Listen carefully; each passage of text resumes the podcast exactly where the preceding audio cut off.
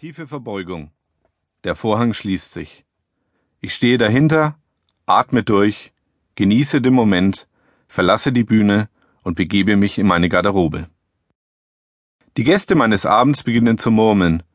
Gläser werden mit zunehmender Frequenz zum Mund geführt, Stühle knarzend bewegt, Autos gestartet, während sich an diesem verschneiten Novembertag die ersten Zuschauer auf dem Weg nach Hause machen, um ihre Babysitter abzulösen.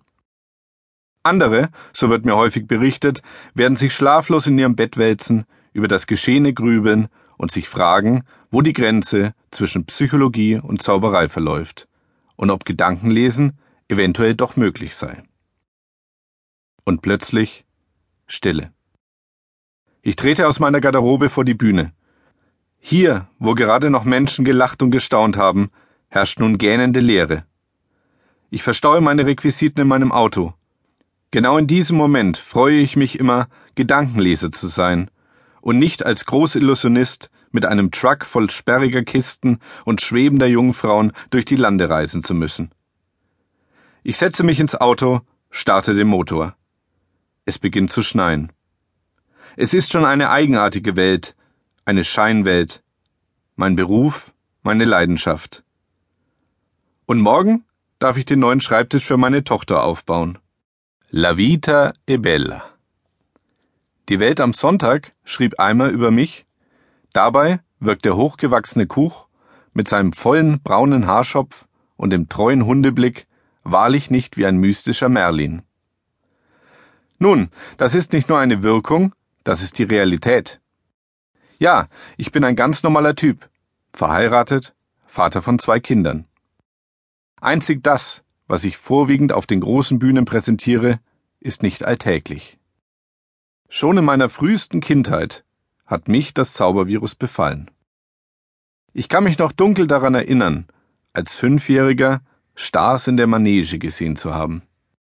Es war 1980 und Rainer Werner Fassbinder ließ Hanna Schigula schweben. Ich musste wissen, wie das funktionierte. Leider hatte ich bisher nie wieder die Möglichkeit, ein Video dieses Auftritts zu sehen, so dass ich heute nicht einmal mehr weiß, was genau mich an dieser Nummer so faszinierte. Zu Weihnachten bekam ich dann Hardys Zauberkasten geschenkt, und von da an wurde geübt. Zumindest so lange, bis alle Familienmitglieder samt Dackel herausgefunden hatten, wie die Tricks funktionierten. Ich brauchte neues Material, mit dem ich alle verblüffen konnte und bei dem selbst mein kritischer großer Bruder Matthias keine Ahnung hatte, wie der kleine Christoph diese Wunder vollbrachte. Glücklicherweise entdeckte ich Mitte der 80er Jahre den Nürnberger Zauberladen.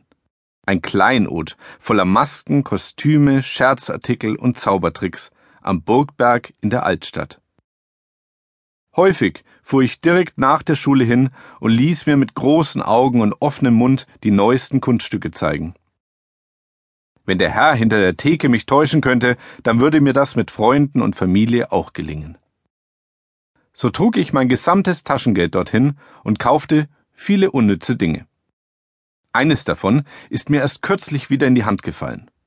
Ein Verschwindenetz für Tauben, das ich für immerhin 139 Mark erstand.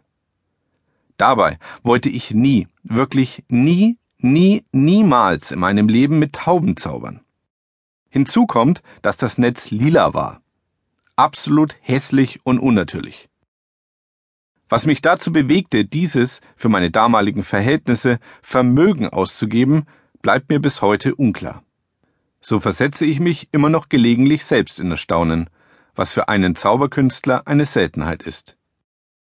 Beschäftigt man sich intensiv mit der Zauberei und liest Bücher, sieht Videos, damals waren kleine silberne Scheiben noch ausschließlich zum Hören von Musik gedacht, geht der wundervollste Teil der Illusion, die Verblüffung, verloren. So bedauere ich sehr, dass ich dieses faszinierende Gefühl, keine Ahnung zu haben, wie ein Trick funktioniert, nur noch sehr selten verspüre.